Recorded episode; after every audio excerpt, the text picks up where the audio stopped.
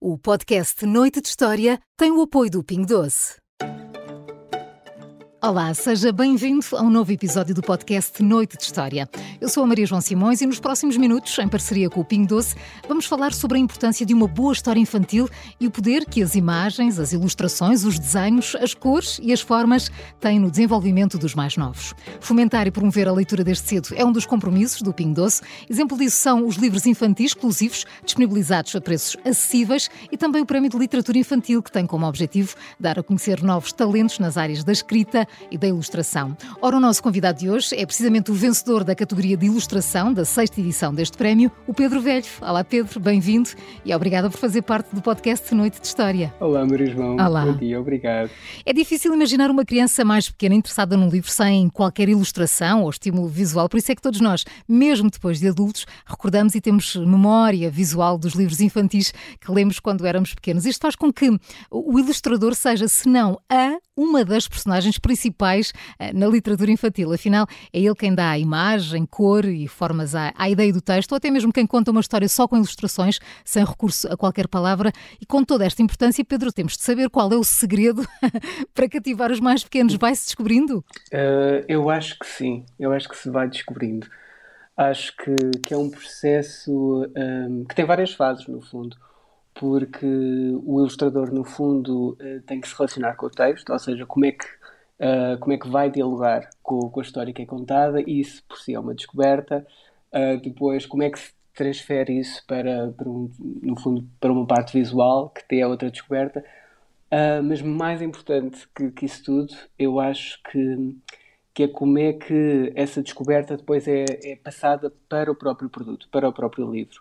No fundo, é como é que nós depois podemos criar um, quase uma viagem para a criança e para o leitor um, descobrir e redescobrir o livro, não é? Como é que há estes pequenos detalhes e como é que há estas dimensões todas que nós podemos criar para o leitor um, ir descobrindo coisas e ir se envolvendo. Uhum. Um, pronto, acho que no fundo é essa descoberta. Não, não acho que haja assim fórmulas, ou pelo menos não sei se serão. É todo um processo, não é, Pedro?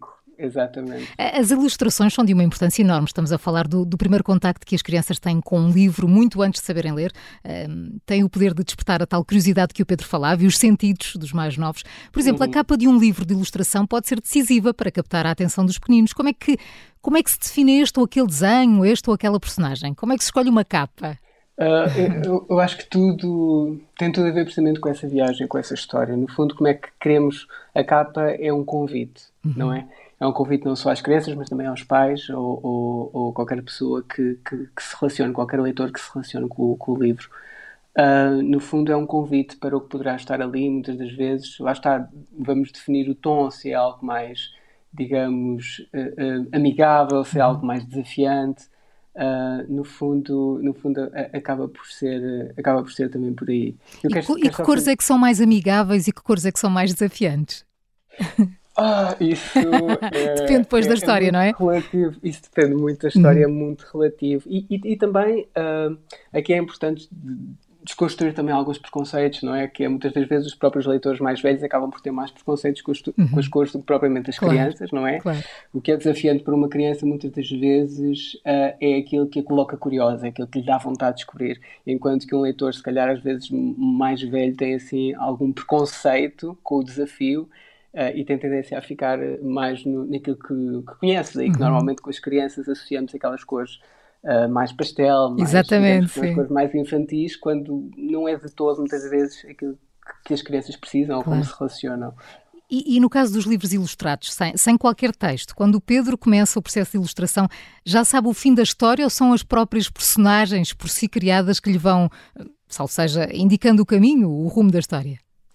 Uh, eu, eu, acho que há, há, há aqui várias componentes. Uhum. Eu acho que depende também, lá está, como é que a história vai ganhando corpo, mas também qual é a nossa intenção. Ou seja, uh, o que é que nós queremos dizer com aquela história, no fundo. Uh, qual é a importância um, daquela história e como é que ela pode contribuir para, um, para o próprio leitor. Sim. Fundo. Pedro, e onde é que vai buscar a inspiração? À sua infância? À dos que o rodeiam? Ah, eu, eu, eu, acho que é um bocadinho, acaba por ser uma mistura. Uh, no fundo, é, é, é, como as nossas próprias histórias pessoais, não é? Uh, é nós e os outros e, e, a coexistência, no fundo, a convivência. Um, mas, mas eu acho que, mais do que a inspiração, acabo por pensar muito como é que eu receberia um, o livro em criança. Uhum. Ou, ou, como é que a criança, ou, ou como é que uma criança irá recebê-lo. No fundo, o, o que é que seria importante para mim na altura, o que é que é importante para mim hoje e no fundo entra aqui toda a parte de, que eu considero também muito importante, que é da, da própria responsabilidade social e da educação uh, uh, para com as crianças. Uh, daí que a minha inspiração dialoga sempre com isso, que é o, o, que é que me, o que é que me interessa, que também está muito associado com esse campo, mas também o que é que é, o que é, que é necessário, as necessidades que eu sinto que com que eu posso contribuir e, e, no fundo o que é que isso me dá e como é que eu posso no fundo transmitir ou tentar transmitir uhum. de alguma forma um, é, é, essas coisas que eu considero mais importantes. Isso vai ao encontro da minha próxima questão, que é a ilustração é de facto o ponto de partida para as crianças ganharem uh, vontade de aprender a ler. Um, eu acho que ajuda. Sim. Acho que ajuda muito. É um estímulo, eu funciona como estímulo. É, é exatamente. Hum.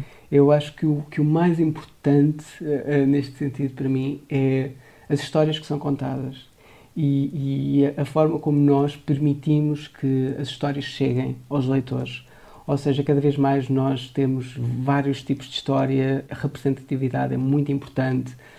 Um, e no fundo acho que o que é mais importante para uh, as crianças, para os leitores se conectarem com hábitos de, de, leitura e quererem aprender, é encontrarem histórias onde elas consigam rever, uhum. uh, que se consigam interessar, que não sejam coisas muito distantes delas e, e, e alguma coisa que as alimente e que elas se consigam sentir próximas e aprender em conjunto. E há alguma técnica que conheça um, para incentivar os mais novos a adquirirem o hábito e também o gosto pela leitura?